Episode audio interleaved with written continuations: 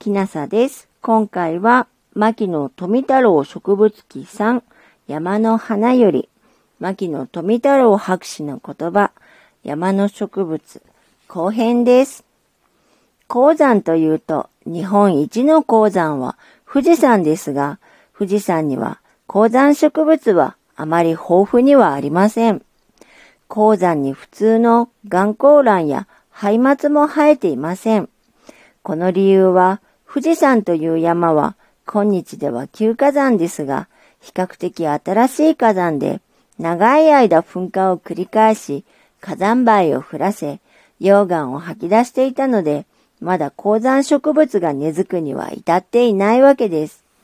しかし、富士山には富士山特有の植物もないわけではありません。紫木綿鶴という植物などは富士山にしか生えていません。紫木綿鶴は豆の仲間で美しい紫色の花をつけます。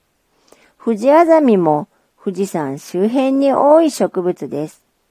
この植物はアザミの仲間のうちでもすこぶる大型のもので、花の直径が7センチもあり、葉も大型で、草の姿はすこぶる勇壮です。この富士アザミは日光や新州にもありますが、珍しい種類です。富士旗竿は馬返しから6合目の間の砂地に生えていますが、これも富士山の他ではあまり見当たらないものです。また、御田で苔桃、白花ヘビイチゴ、高根原、富士桜、富士茨、富士音切お肉なども富士山に見られる珍しい種類です。富士山に近い箱根山は、富士山よりははるかに古い旧火山で、それだけ植物の種類も豊富ですが、山がそれほど高くないため、鉱山植物と呼ばれるものはほとんどありません。鉱山植物が豊富な鉱山としては、加賀の白山、越中の立山、日本アルプス、特に白馬岳、南アルプス、御岳、八ヶ岳、白根山、鳥海山、早知根山、岩手山、八甲田山、北海道の十勝岳、大雪山などを挙げることができます。山間に広がった高原は夏季涼しいので避暑地として開発されていますが、こうした高原にはまた平野では見られない山の植物が生えています。高原と一口に言っても海抜1000メートル以上の高地にあるものや、もっと低いところのものもありますが、高ければ高いほど山特有の種類が多くなっています。東京の近くでは、八ヶ岳高原、軽井沢、那須、尾瀬などが代表的な高原です。高原の植物、特に湿原の植物が豊富なところは、何と言っても尾瀬でしょう。尾瀬には海抜2346メートルの日内ヶ岳、2228メートルの私物山、2132メートルの会津駒ヶ岳などの鉱山がそびえ立ち、鉱山植物も極めて豊富です。